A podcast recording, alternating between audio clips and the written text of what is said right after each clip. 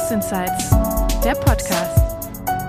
Zwei Wochen Praktikum oder einfach diesen Podcast hören.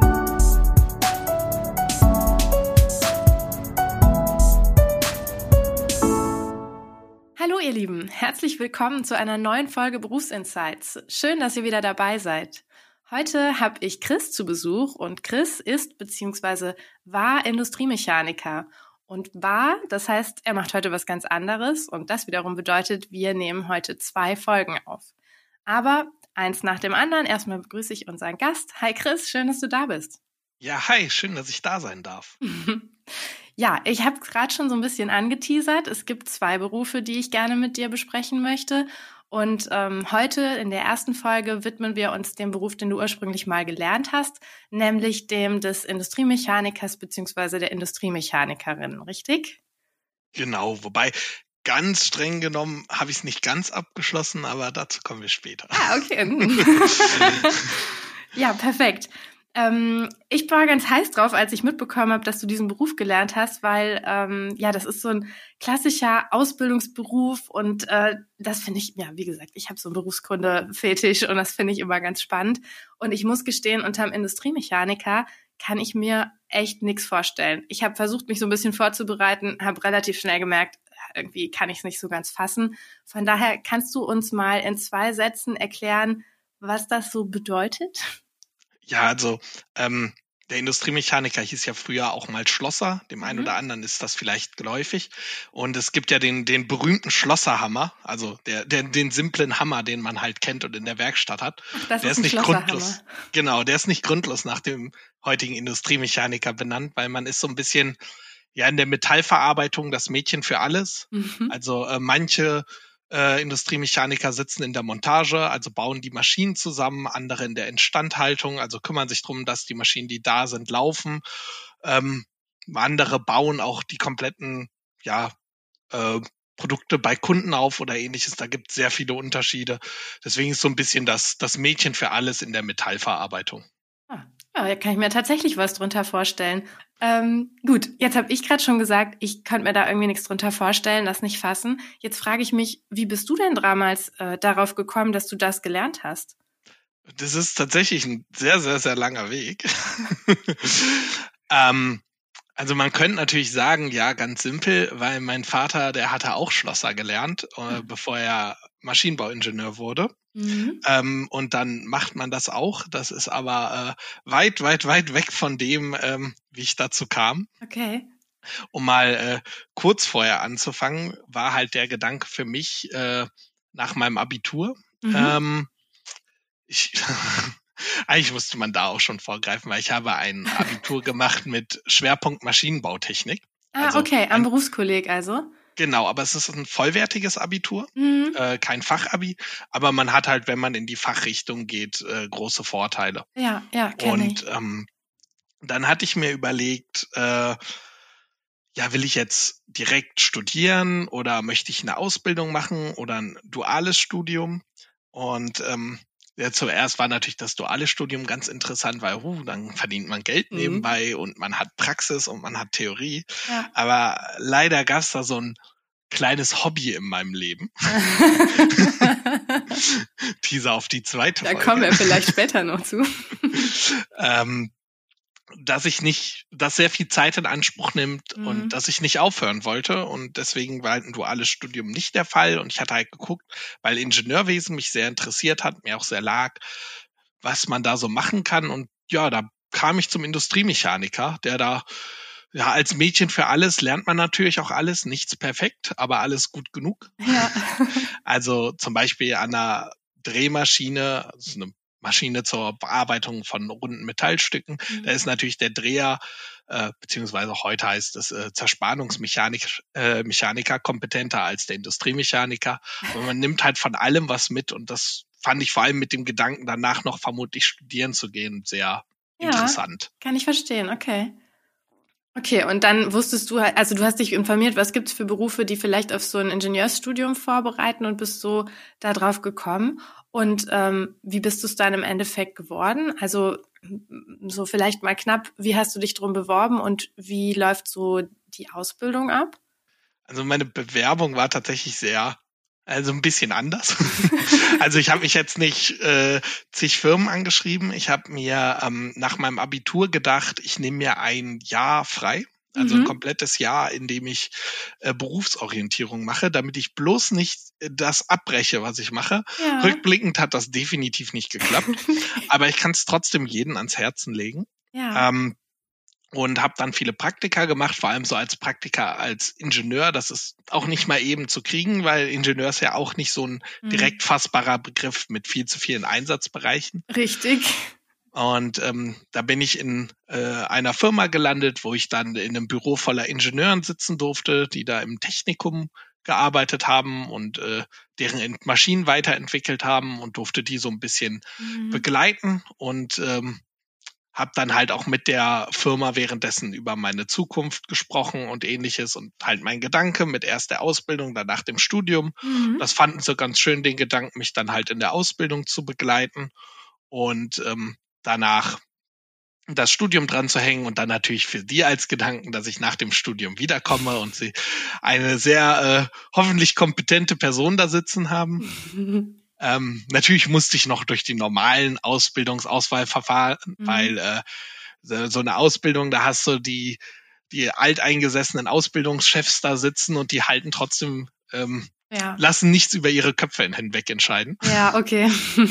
also ähm, ja, in der Industriemechaniker-Ausbildung, da hat man meist vorher einen, einen Eignungstest. Ähm, der läuft so ab, dass man erst einen mathematischen Part hat. Da darf man ganz viel rechnen. Ich sage jetzt mal, das schafft man auch mit einem Hauptschulabschluss oder ähnliches. Also es ist jetzt nicht ein, oh nein, das ist nur für die Leute, die ganz gut Mathe können. Mhm. Ähm, man sollte natürlich ähm, eine Mathekenntnisse mitbringen, bisschen Interesse mitbringen, aber es ist jetzt nicht, äh, man muss nicht das Rad neu erfinden ja, dabei. So ein mathematisches Grundverständnis eher. Ne? Genau. Ja. Und ähm, danach äh, gibt noch einen praktischen Test, wo man so ein bisschen ähm, sein handwerkliches Können beweisen darf, ob man dafür begabt ist oder nicht. Man mhm. merkt das halt schon, ob jemand in seinem Leben äh, schon mal was von Hand gearbeitet hat oder nicht. Okay. Ja. Also äh, ja, da darf man ein paar Drähte biegen und äh, Bleche biegen. Das geht ganz entspannt an, an seinem Arbeitstisch. Also so ein bisschen wie in der Schule, nur man hat plötzlich eine Zange in der Hand anstatt einen Stift. ähm, ja, da habe ich äh, anscheinend geschafft, erfolgreich abzuschneiden. Beim handwerklichen äh, durchschnittlich, beim mathematischen hatte ich äh, maximale Punkte, was jetzt ähm, mit äh, Leistungskurs äh, Mathe vorher im Abi, was ja mein zweiter Leistungskurs war, war ich da vielleicht auch ein bisschen überqualifiziert, was okay. den mathematischen Part anging.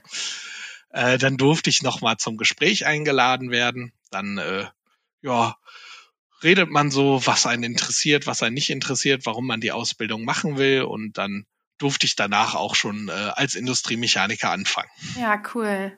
Ja, okay, du hast gerade schon angedeutet, das ist ein äh, Beruf, für den kann man, glaube ich, sich ab, ab dem Hauptschulabschluss und dem Realschulabschluss auch schon bewerben. Ne? Da braucht man genau. nicht unbedingt Abitur für. Mit genau. Abi also ist ich, man dann sehr gut vorbereitet. Ich war tatsächlich eher einer der äh, Älteren in der Ausbildung damals, weil mhm. die meisten halt nach ihrer, ich glaube, mittlere Reife heißt es, ja, genau. äh, da schon hinkamen. Und das ist, also ähm, man hat tatsächlich natürlich auch abhängig von der Firma, aber auch viele Fortbildungsmöglichkeiten von da aus. Also man kann auch während der Ausbildung zum Beispiel ein Abitur machen ja. oder ähnliches. Da müsste man sich dann halt bei seiner entsprechende Berufsschule informieren und mit dem Arbeitgeber besprechen, weil der muss dem Ganzen zustimmen. Aber also die Ausbildung ist keine Endstation. Von da gibt's noch ganz viele Richtungen, in die man weitermachen kann. Ah, das hast du schön gesagt. Das hatten wir auch gerade in der letzten Folge zu Besuch, äh, dass jemand eben nach der zehnten abgegangen ist und dann parallel zur Ausbildung da sich noch weiter qualifiziert hat. Aber gut, du hattest Abi und ich glaube, die haben das wahrscheinlich sehr gerne gehört, dass du dir so Gedanken gemacht hast, ne? Und, und geguckt hast, ich will irgendwie nachhaltig mir hier was aussuchen. Das fanden die wahrscheinlich super.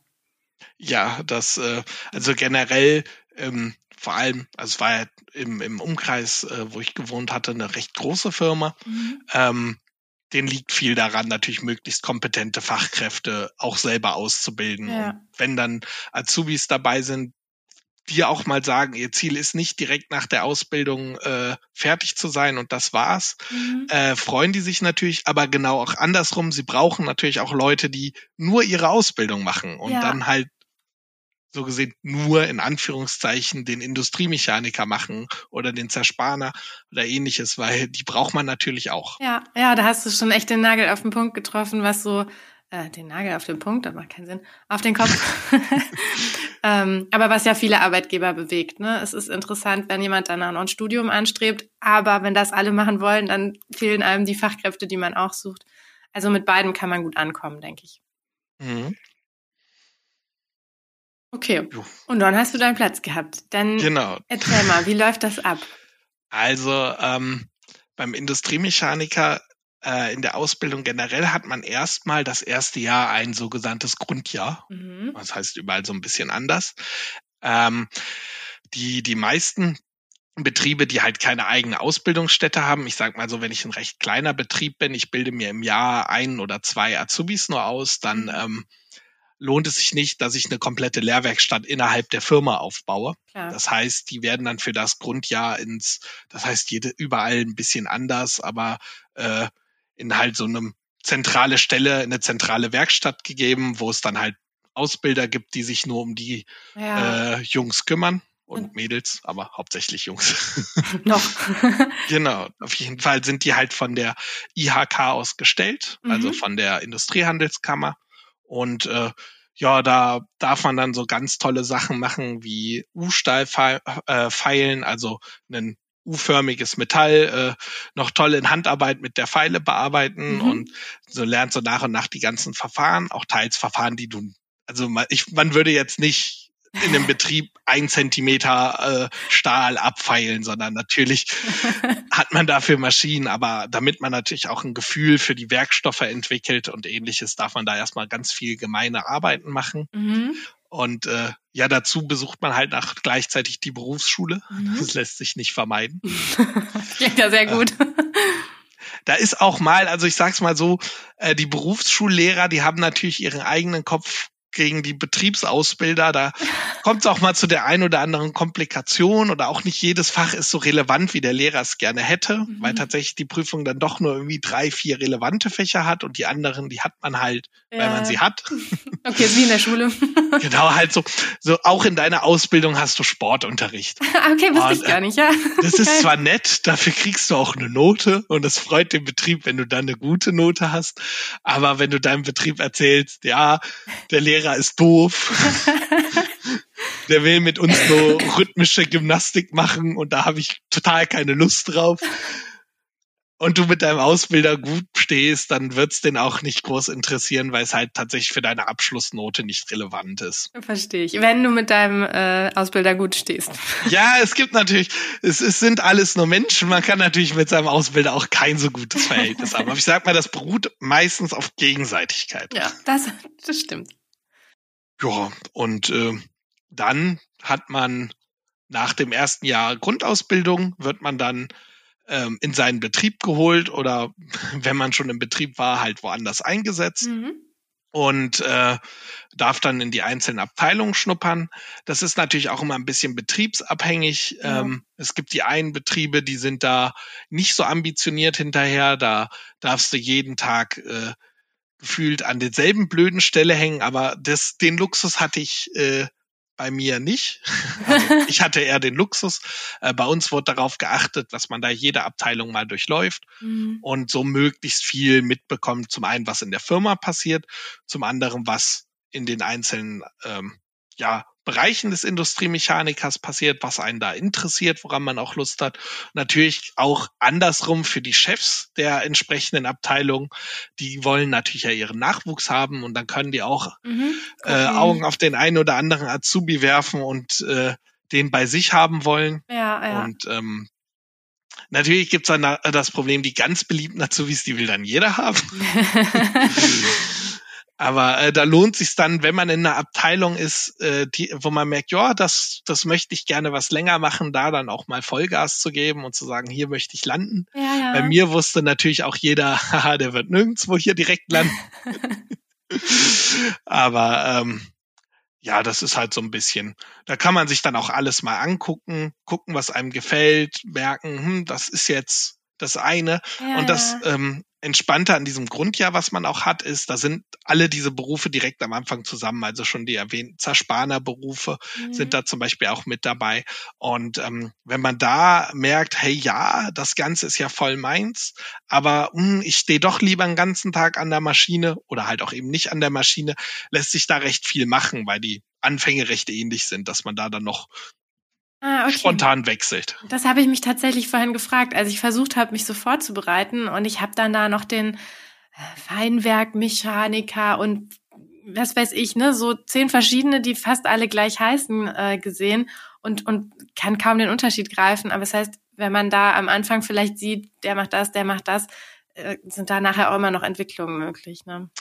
Genau, also äh, um um es mal ganz gemein zu sagen, wir hatten zum Beispiel einen in der Ausbildung, der wollte so ein, äh, was du gerade erwähntest, ich weiß nicht mehr genau, was es war, aber Feinwerkzeugmechaniker werden.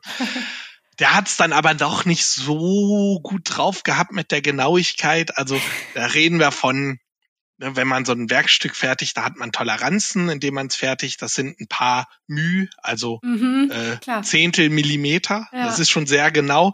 Aber äh, er konnte es halt nur auf ein paar μ genau und das war dann halt nicht fein genug für das, was er werden wollte. dann wurde er äh, spontan umgeschult zum Industriemechaniker, weil dafür reicht es vollkommen. okay, da kommt es dann halt auf andere Dinge an. genau.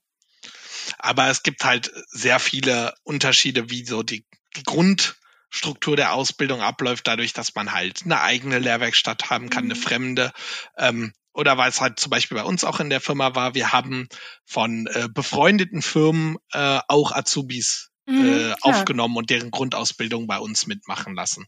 Ja. Und da lohnt es sich natürlich vorher im Betrieb zu informieren, wie, wo, was da so ist, ja. ob das einem gefällt, vielleicht mal die Lehrwerkstatt besuchen, wenn sie eine haben, da mit den Leuten reden, ob die gequält aussehen oder nicht. ja, da hängt schon viel am, am Ausbilder auch mit dran, würde ich mal behaupten. Das stimmt. Es ist ja auch immer so beim Vorstellungsgespräch und so weiter. Ne? Da müssen sich beide vorstellen. Nicht nur der, der den Ausbildungsplatz haben will, sondern auch der Chef oder der ganze Arbeitgeber. Und äh, ich, ich höre die Vorteile, die du schilderst an einem großen Betrieb. Ähm, ich will aber auch immer eine Lanze für die kleinen Betriebe brechen.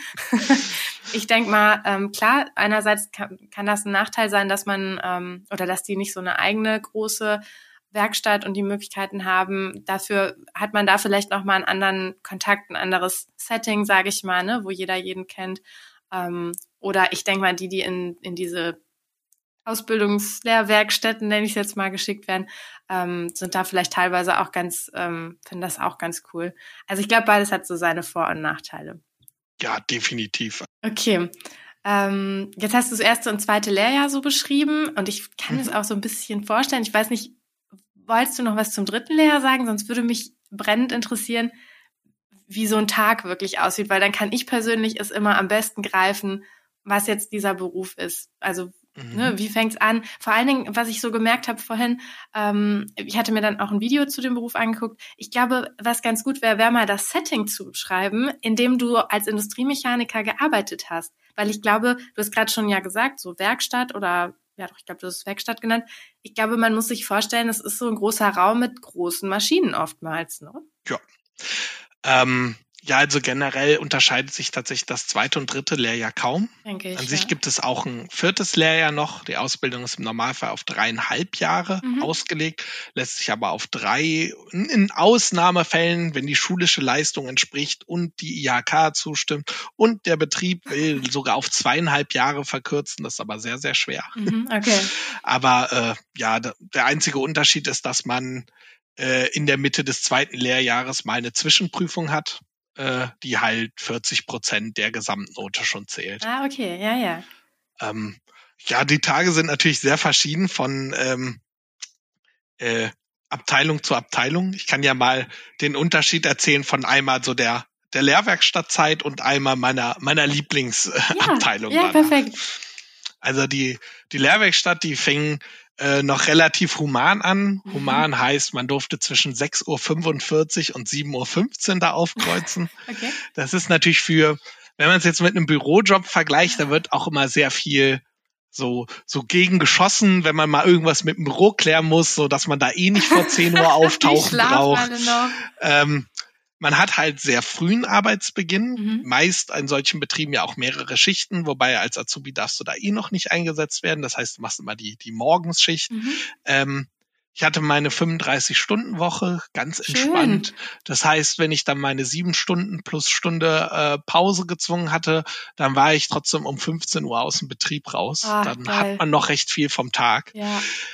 Hilft nur am Anfang nicht so viel, weil ähm, ja, man man zieht morgens früh erstmal noch in der Umkleide seine Arbeitsschutzausrüstung äh, an, also Schuhe mit Stahlkappen und mhm. ähm, dicker Hose, die da gut schützt vor Funken, Schnitten oder ähnlichem. Aha. Und äh, ja, dann darf man tatsächlich äh, den ganzen Tag in der Lehrwerkstatt stehen und erstmal sich äh, dumm und dämlich arbeiten. dann hat man halt sein Stück Metall vor sich und anfangs heißt es Pfeilen und dann gehst du mit der Pfeile darüber. Und dann merkt man mal, wie lange es braucht, bis so ein Stück Metall oh abgespannt wird. Also dann dann feilst du da eine Stunde, dann misst du mal wieder nach, dann feilst du wieder eine halbe Stunde, dann misst du nach, ach, gar nicht mehr viel, dann feilst du noch mal zehn Minuten und dann mit Glück passt, mit Pech und Nein zu viel gefeilt, dann geht der Spaß wieder von vorne oh los. Ähm, wenn du ja, einen netten Ausbilder hast oder Leute, die sich da viel Gedanken zu gemacht haben, dann sind die Werkstücke immer so, dass man nicht erst nur Pfeilen hat, dann nur Sägen, dann nur Bohren, sondern das immer so ein bisschen durchwechselt. Ne? Mhm. Dann hat man gerade gefeilt, dann, hu, jetzt darf ich ein Stück sägen. dann sägt man mal anderthalb Stunden. Dann merkt man auch mal, wie warm so ein Stück Metall wird, wenn man das von Hand sägt. Also es gibt mhm. einmal den Klassiker von dem äh, Azubi, der gerade eine halbe Stunde am Stück gesägt hat und danach sein Stück Metall aus ausspannen will, das äh, solide so um die 60 bis 80 Grad mindestens mittlerweile hat. Da kann man sich ganz schön die Pfoten dran verbrennen. aber das gehört halt dazu. Äh, das wird ja anfangs mal erklärt, aber fühlen hilft da mehr, als es mal gehört zu haben.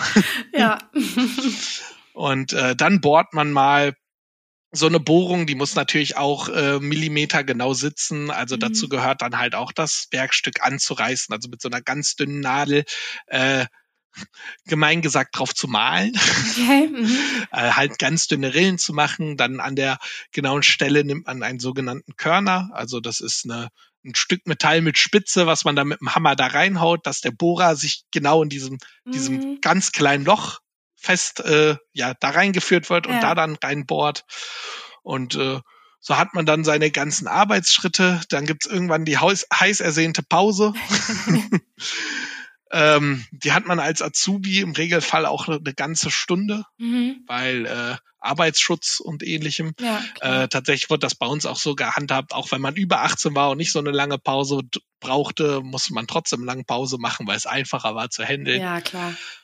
Und äh, ja, danach geht das Ganze weiter. Und was zu dem Beruf gehört, was äh, viele nicht wahrhaben wollen, ist am Ende des Tages das Fegen, mhm. beziehungsweise generell sauber machen. Ordnung ist super wichtig. Ja damit genau und vernünftig gearbeitet wird und auch effizient. Ja. Und dazu gehört es halt auch jeden Tag seinen Arbeitsplatz sauber zu hinterlassen. Und am schlimmsten freitags, da wird ganz groß sauber gemacht. Also da waren wirklich mindestens die letzte Stunde des Tages eher die letzten anderthalb mit Saubermachen ah, okay. äh, voll.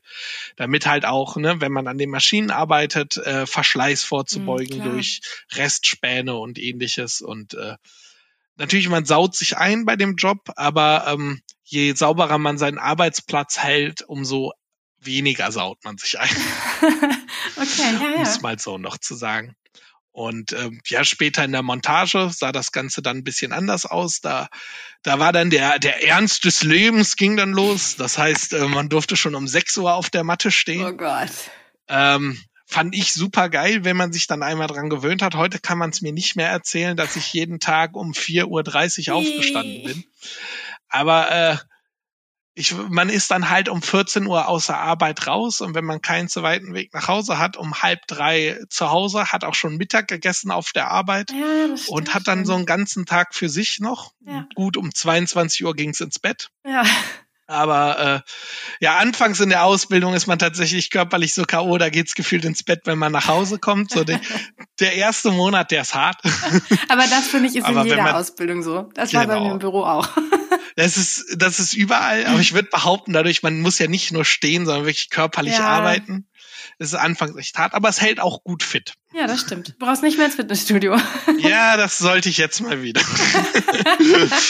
Und ähm, genau, dann äh, 22 Uhr ins Bett, dann hat man noch viel vom Tag. Da konnte ich viel machen. Da wurde ich von meinen Freunden immer sehr beneidet, die dann doch irgendwie erst um 17 Uhr Feierabend hatten. Mm. Äh, die, die konnten dann nur nach Abendsprogramm machen und wollten dann als erstes noch Abendessen. So, das hatte ich nicht. Ich hatte immer noch schöne Tage und konnte vor allem im Sommer viel unternehmen. Ja, cool, stimmt. Ja.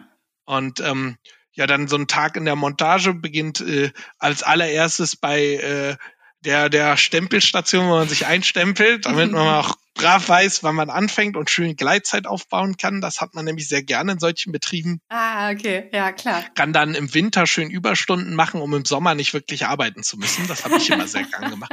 Oder halt jeden Tag die Woche ähm, macht man eine Viertelstunde, 20 Minuten länger, dann kann man äh, freitags die letzten anderthalb Stunden nach der Mittagspause vorziehen und hat dann schon um 12 Uhr Feierabend.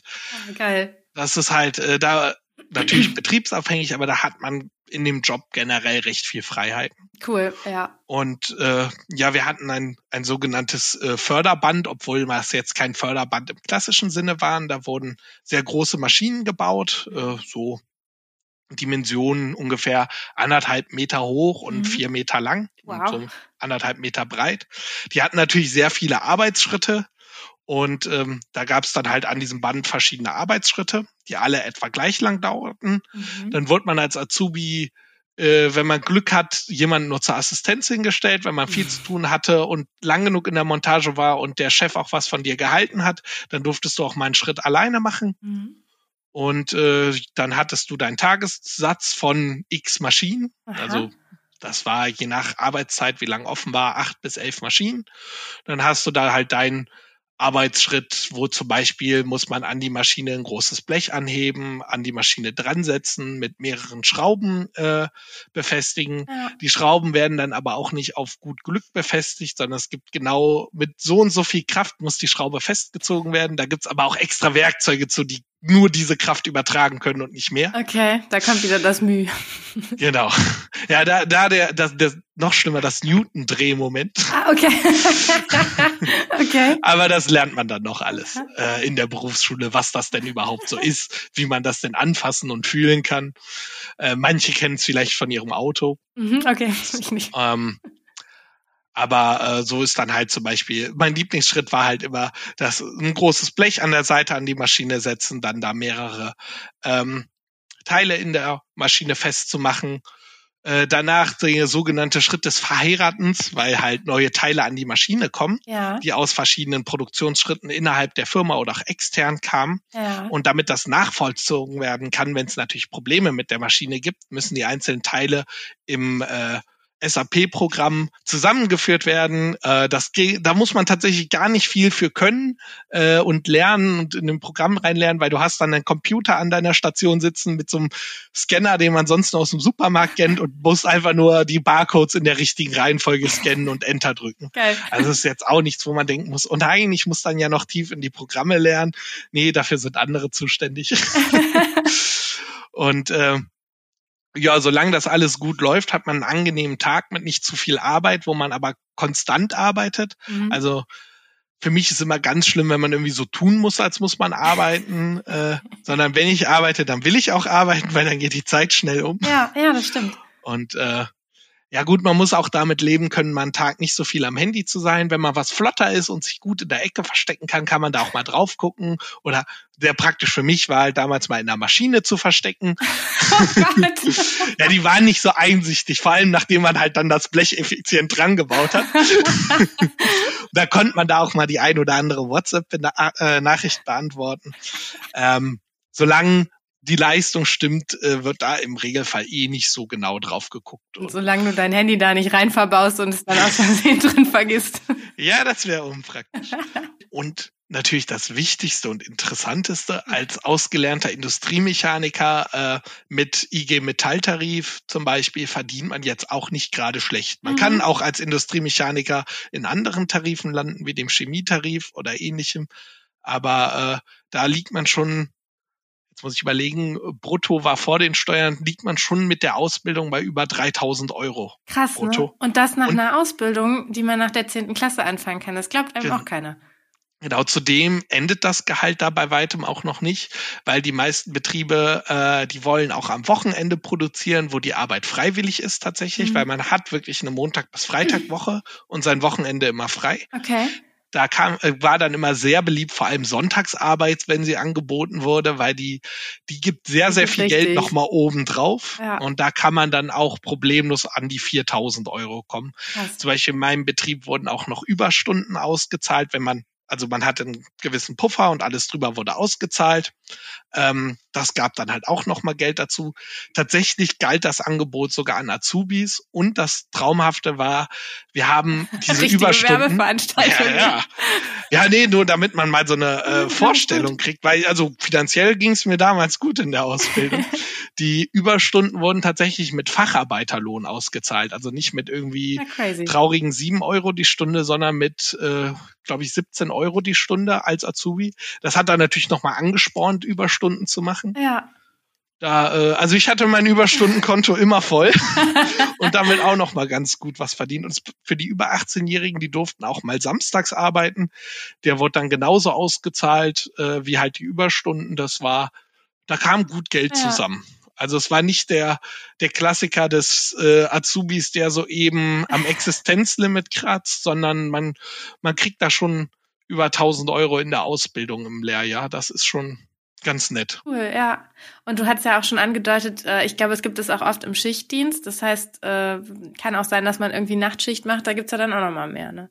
Genau, also das dann nach der Ausbildung. Ja, genau. Aber die Möglichkeit besteht auch. Und natürlich gibt es, äh, man kann zum Beispiel einen Techniker machen, das ist ein bisschen theoretisch, äh, theoretischer, aber halt noch kein, niemand, der studieren geht, sondern mhm. das macht man dann abends in der Schule während der Ausbildung. Man kann Meister machen, ein bisschen praktischer. Ja. Man kann studieren gehen. Ja.